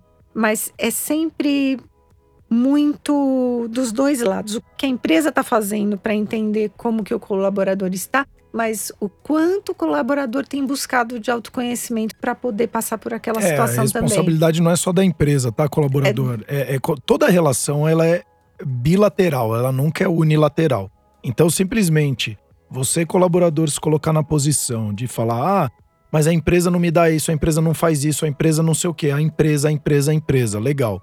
O que você está contribuindo para esse processo? E aí tem uma, você tem uma responsabilidade muito grande, seja você desde o estagiário ao presidente da empresa, todos têm sim um papel importante, é, responsabilidades a serem feitas, e que se você fizer determinadas, uh, tiver determinados comportamentos, para o bem ou para o mal, você vai impactar isso também ao seu lado. Então, é, a gente acha que ah, é o famoso essa bituquinha de cigarro. Esse tipo de pensamento, eu jogo a bituca, o João joga a bituca, a Maria joga a bituca e no final entope o, o bueiro, eu jogo a culpa na prefeitura falando que eles que não limpam direito o bueiro. Mas é que na visão da pessoa, ah, é só o meu bituquinha não faz, não faz estrago. Lógico que faz. Porque mais de um milhão de pessoas pensaram como você Exatamente. e jogaram um milhão de bitucas na, na, na, na viela da rua. E aí entupiu o esgoto. Por isso que a questão da saúde mental é a saúde mental é um conjunto é. de situações, né? De euforia, de alegria, de tristeza, de saúde, de doença, para que levem a pessoa a estar no, no, melhor dela, agindo todos isso. os dias com bem-estar. Em prol de um objetivo em comum, né? Isso. Não pode esquecer isso. Eu vejo muito.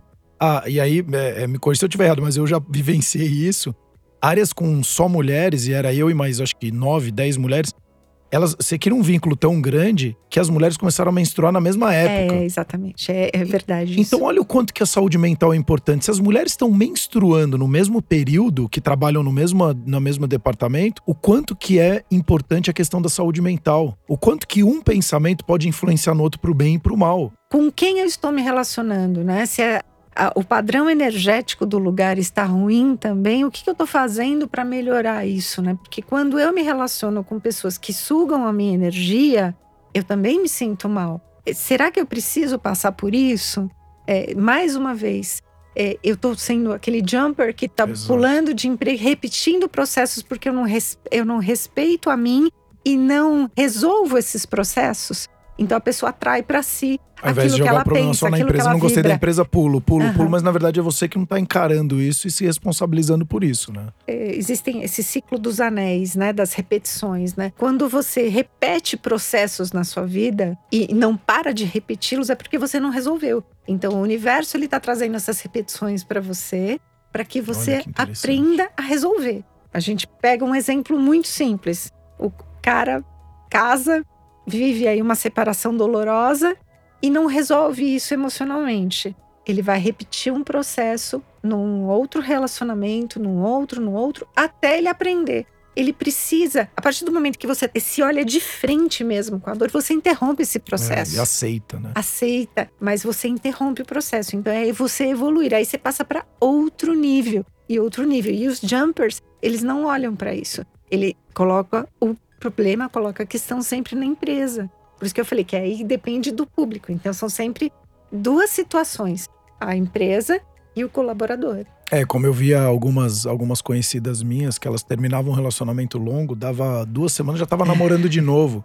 E não, nada contra, que eu não tô julgando, muito pelo contrário, mas eu falava, a pessoa nem refletiu sobre aquele relacionamento para entrar num, num, próximo. Não é diferente. Não, mas se você não mas curou as suas questões, dores exato. ainda, então é foi que... tapando o buraco é, não só tapando buraco, como você colocou o ego em primeiro lugar. Ah, deixa Exato. eu mostrar para ele que eu tô bem, né? Isso. Já tô ótima, olha, já foi, já era. Não funciona assim, porque nós somos seres humanos. Nós precisamos do nosso tempo. O luto precisa da Isso, questão do luto, precisa. independente de ser uma morte, de uma mudança, de uma transformação, é sempre uma questão em que eu preciso parar e olhar para mim. Então foi uma ruptura na minha vida, é um luto. Eu preciso olhar para mim.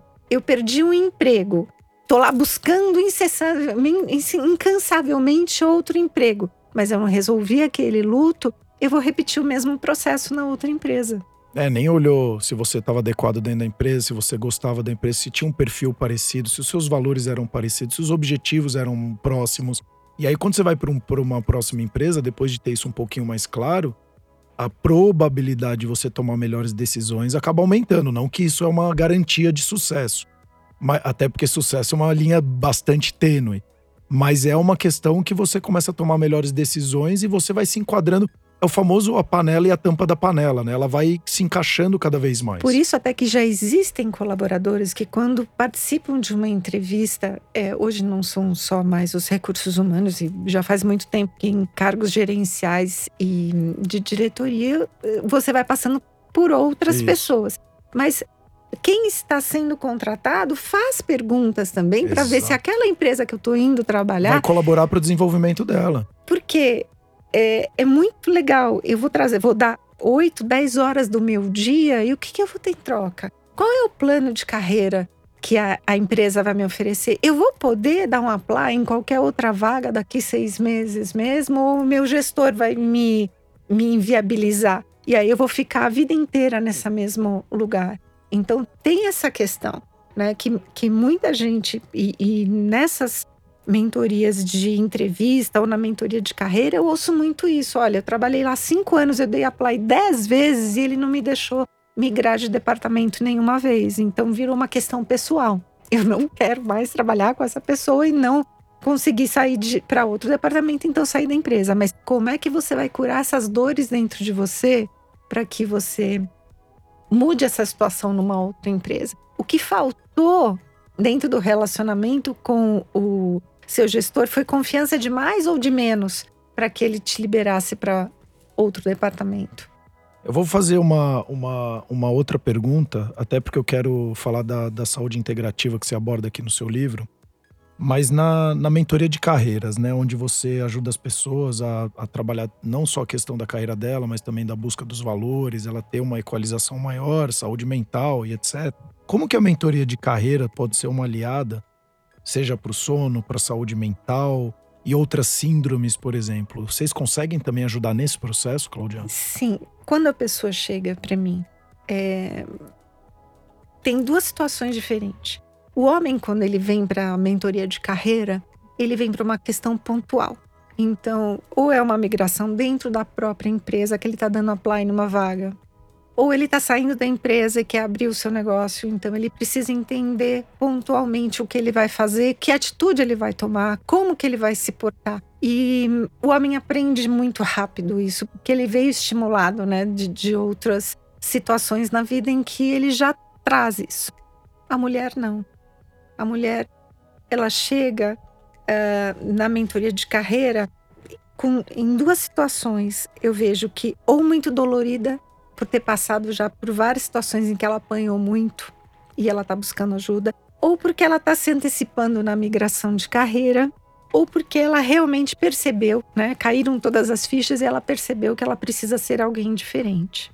Mas diferente em que aspecto? Aí ela me conta todos os insucessos que ela teve dentro das empresas dentro dos negócios dela. Ela chora, ela coloca para fora. A partir do momento que a gente limpa esse porão com todo esse. joga to, fora todo esse lixo emocional, e eu tiro isso como lixo, vamos trabalhar o que você tem de melhor Exato. dentro de você. Vamos Perfeito. despertar o seu melhor. E o despertar o melhor, ele vem nesse alinhamento da missão de vida.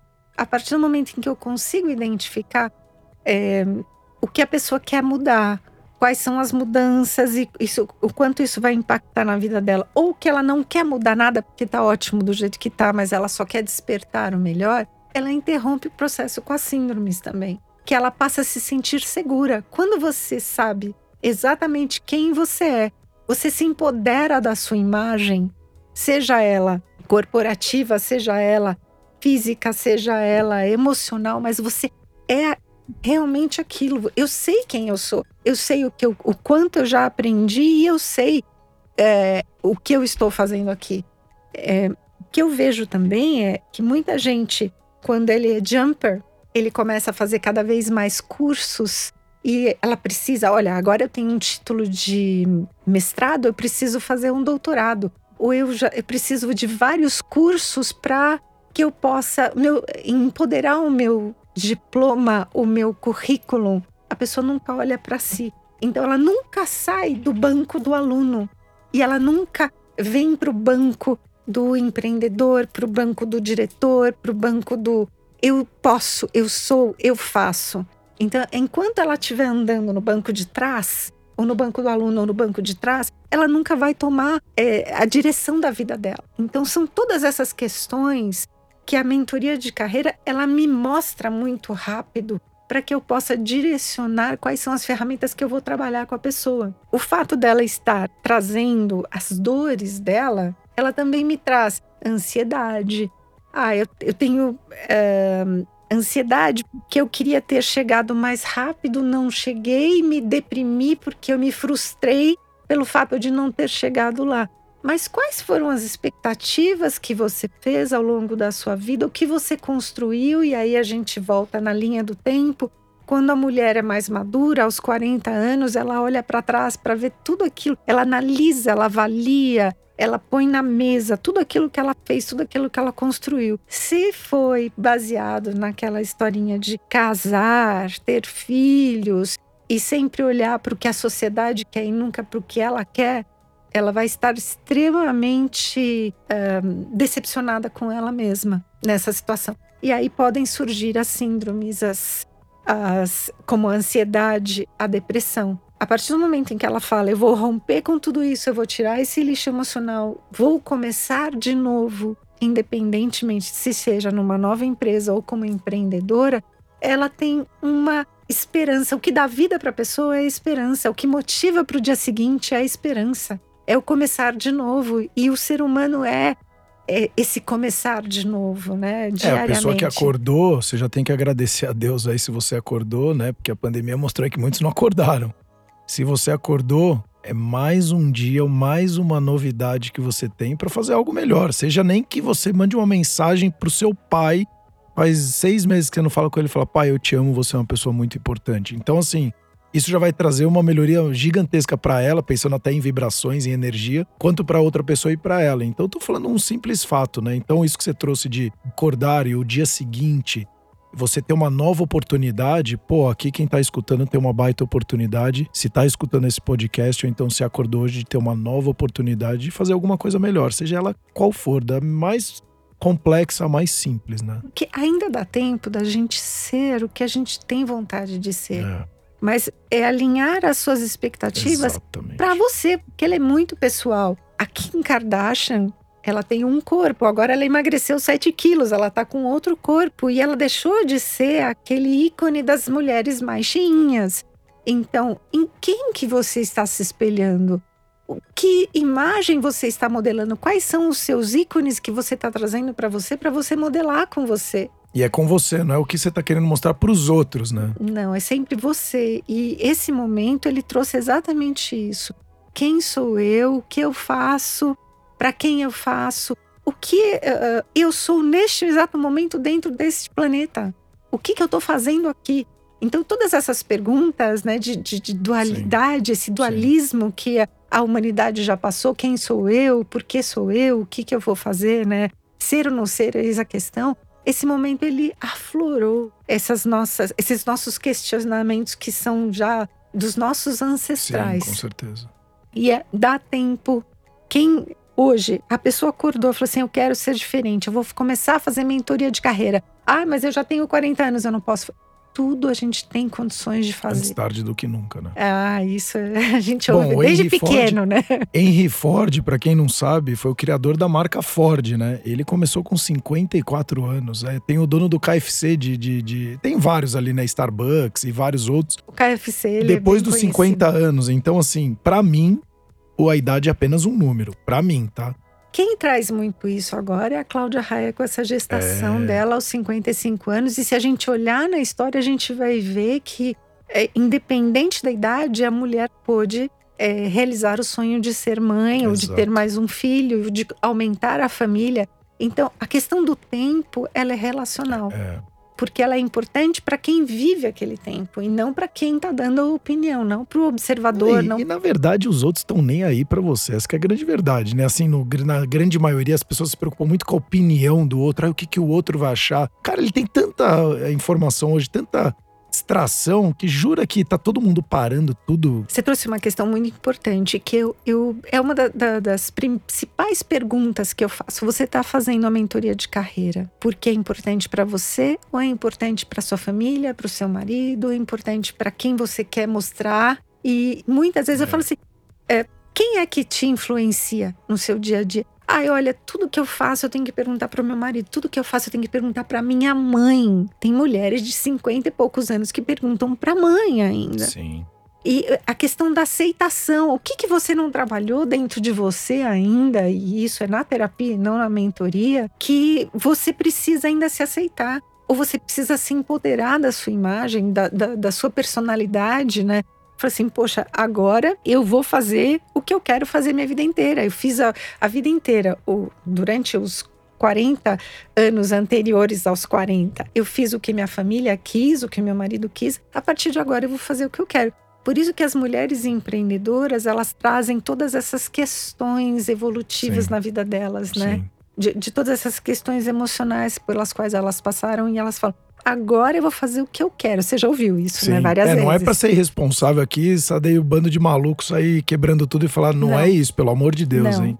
Não, é dar atenção à sua isso. voz interior. Quem é Exato. é você? Né? O que, que você quer fazer? Você está fazendo isso porque você quer. Então você vai acordar todos os dias, passar 8, 10 horas fazendo empreendendo, isso. fazendo isso. isso ou trabalhando com isso e vai se sentir feliz, muito feliz. Isso é maravilhoso. Até para a gente fechar aqui, e aí agora falando de integrações, né, de todos esses assuntos. Bem viva de corpo e alma. Eu achei muito legal essa, é, esse título e o que, que e eu vi várias abordagens das terapias integrativas aqui, né, onde você fala do Theta Healing, eu acho espetacular essa questão da, das ondas cerebrais, né? Também tem a parte de Sound Healing. É mindfulness, eu nunca tinha ouvido falar neo ou neo mindfulness, né? O novo mindfulness. É, mas tem uh, uh, essa questão do, do atenção do, do, pro momento presente. Me conta um pouquinho mais do, do, do livro e por que que surgiu a ideia de fazer esse novo livro? A ideia do livro ela veio de uma mentoria de carreira que eu estava fazendo com a Paula Linde, que é a idealizadora do livro. Ela é jornalista. Na época, ela tinha um programa na TV, na Rede Brasil. O programa já se chamava Bem Viva de Corpo e Alma. Ah, que legal. Veio do despertar dela e de descobrir quem ela é. Ela passou por alguns retiros com grandes gurus na Índia e aí ela trouxe essa questão. Só que até aí era um projeto, o Bem Viva de Corpo e Alma. Nós fomos atrás, eu tenho um escritório de marcas e patentes que trabalha junto comigo e nós buscamos todas as, as questões importantes para transformar isso numa marca. Então, hoje o Bem Viva de Corpo e Alma é uma marca do projeto dela ela vende retiros, ela uh, faz um, outras uh, terapias, também uh, mapa numerológico, porque ela é numeróloga. E aí, dentro dessa mentoria, ela trouxe uma questão. Falei, quais são os seus sonhos? O que eu preciso saber de você que está aí escondido e que você não conta para ninguém? Ah, eu tenho vontade de escrever um livro. É mesmo? Como assim? Me conta. Ah, eu até poderia escrever um livro é, convidando todos que já passaram no programa. Eu falei, então vamos fazer isso juntas. É, e ela falou assim: você topa? É, claro, eu Boa. adoro projetos, né? Isso é maravilhoso. E o, no livro, a minha atuação foi ser a curadora, né? Trazer esses convidados tanto os meus quanto os da, da Paula, que traziam seus conteúdos. As pessoas elas trazem as suas bagagens enormes. Então, o trabalho da curadoria é verificar dentro daquilo que o profissional faz o que tem sinergia com todos os outros. Mas o Bem Viva de Corpo e Alma, ele já traz a sua própria egrégora. Né? Então, o que é que a gente vai colocar desses autores? Eu fiz a mentoria de escrita literária para todos eles. Assim, eu, eu ainda não consegui mensurar o quanto isso mudou a minha vida, mas mudou a vida dessas pessoas, porque a maior parte deles são iniciantes em livros. Eles começaram com um capítulo e eu vejo muito isso, né? Agora eu quero escrever o meu livro. Ótimo, então vamos fazer partir para um novo projeto.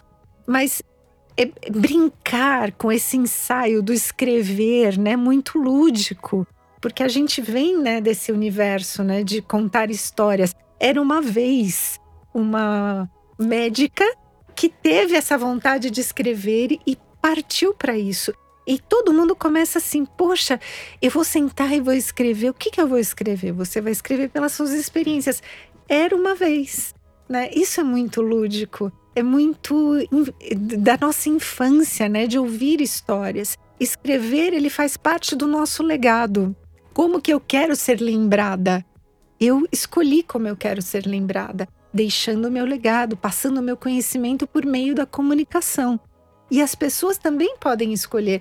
Então, esses médicos, terapeutas e profissionais que estão é, é, fazem parte do livro, que entregam a história do livro, todos eles escolheram é, compartilhar as suas vivências, as suas experiências, o seu chegar no fundo do poço para se encontrar né? E o se encontrar, ele tem vários personagens, quem eu sou para mim, quem eu sou para o outro e como que eu posso ser tanto para mim quanto para o outro o meu melhor. Tanto é que dizem que para você encontrar a luz, você precisa saber o que é escuridão, né? Exato. Não, e, é, e, é, e, é, sensacional porque aqui você fala de organização, você fala, parece que de constelação familiar, mas é constelações organizacionais. Constelações organizacionais. É sensacional. Aí tem meditação. O próprio Xuxa nadador tá aqui, eu tô vendo. Ele conta a migração dele, né? De como é. ser um esportista medalhista é, olímpico para um terapeuta integrativo. Então ele tem Muito toda essa legal. desmistificação do herói, né? Que ele, ele traz muito isso. A saúde pela orelha. Quando você falou aqui, me chamou a atenção, cuidando do sorriso do rosto, né? Porque também fala da alma, Teta Healing.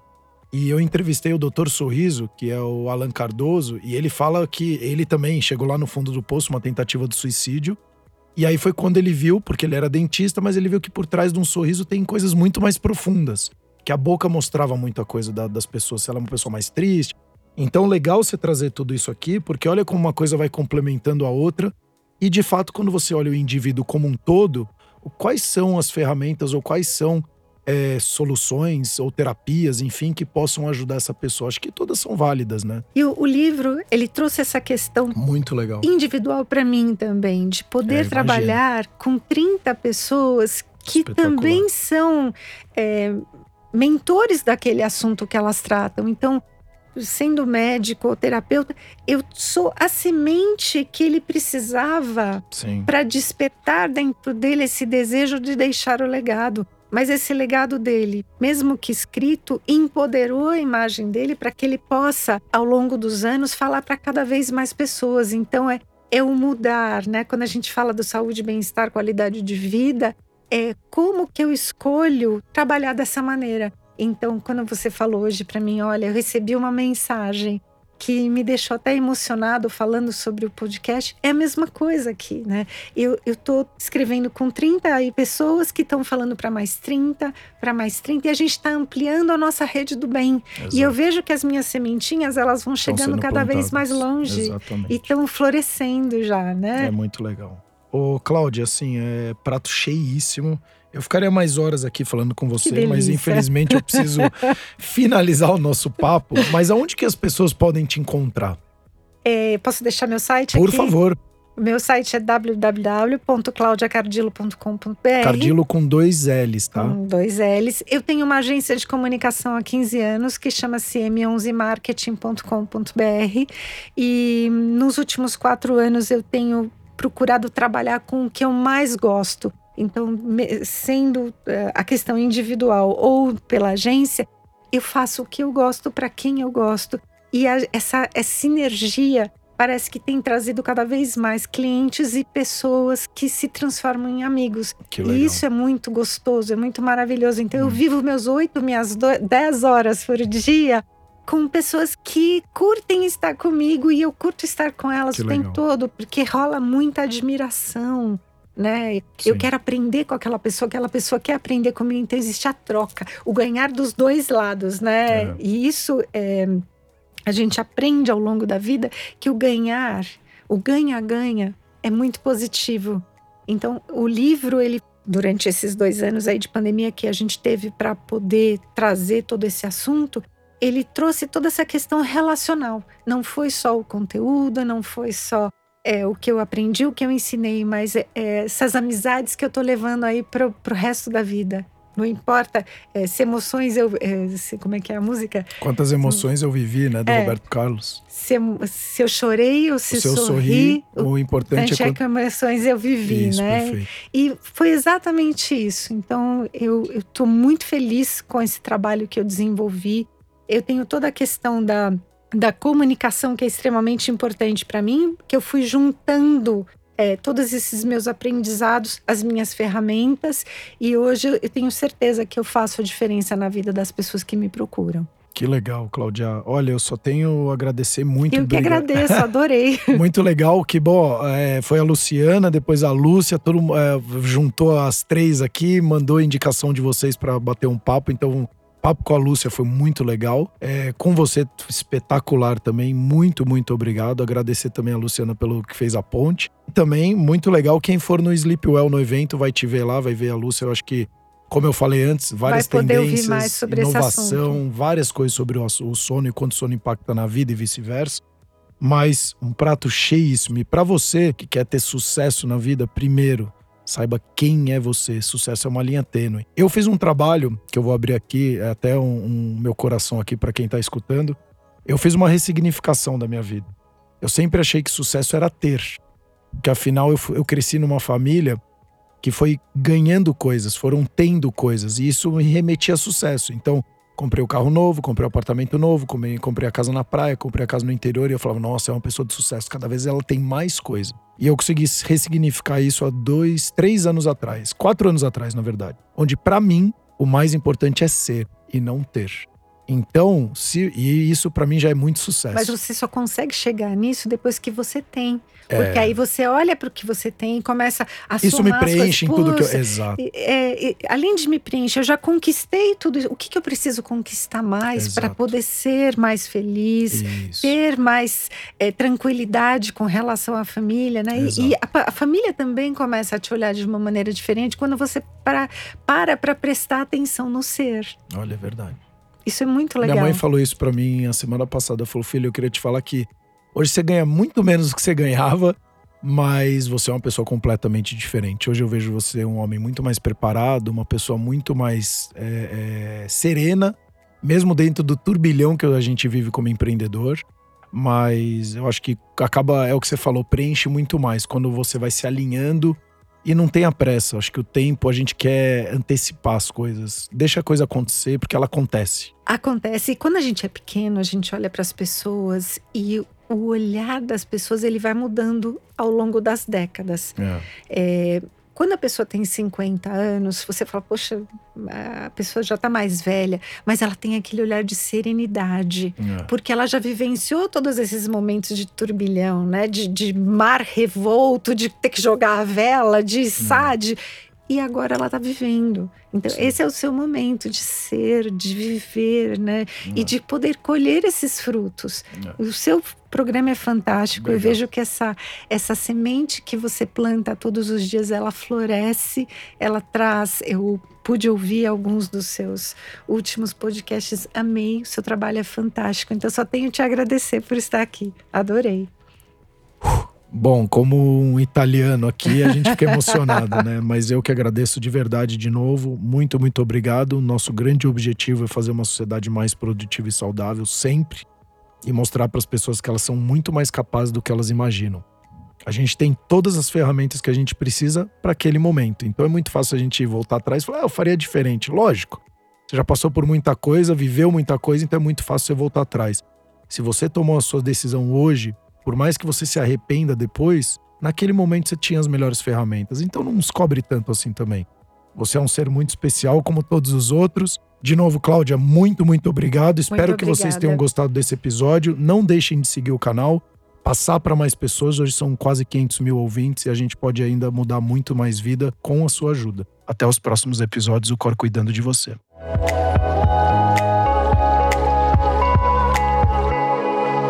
Cuidando de você.